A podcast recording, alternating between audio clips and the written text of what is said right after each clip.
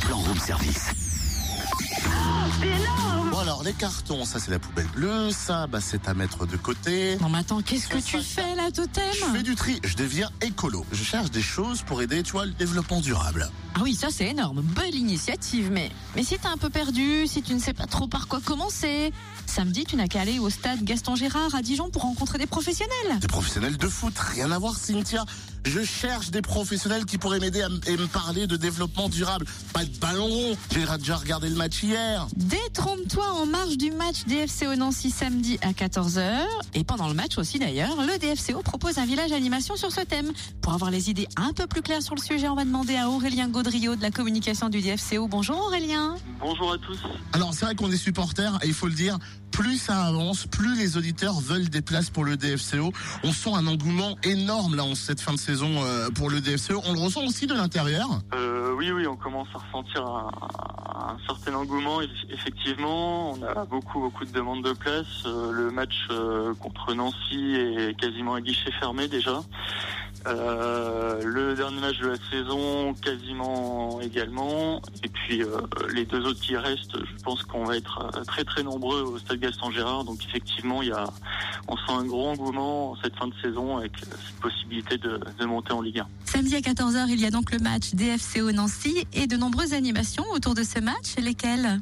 Donc euh, autour de DFCO Nancy, nous, nous allons organiser les rencontres du développement durable. Donc euh, c'est ça va être un, un grand village euh, sur le terrain annexe euh, du, du stade, donc euh, près de la cour ouest. Euh, un grand village où il y aura une vingtaine d'exposants euh, qui viendront. Ben, euh, oula, attends, je recommence. Coupé Il y aura- il y aura une, il y aura une vingtaine d'exposants euh, qui viendront euh, évoquer la thématique euh, du développement durable. Il y aura un marché du terroir, un marché artisanal, et on proposera plusieurs animations gratuites. Donc notamment une promenade en calèche, il y aura des structures gonflables pour les enfants, un baby-foot humain, des jeux en bois géants, des circuits de vélo électrique et plein d'autres ateliers encore.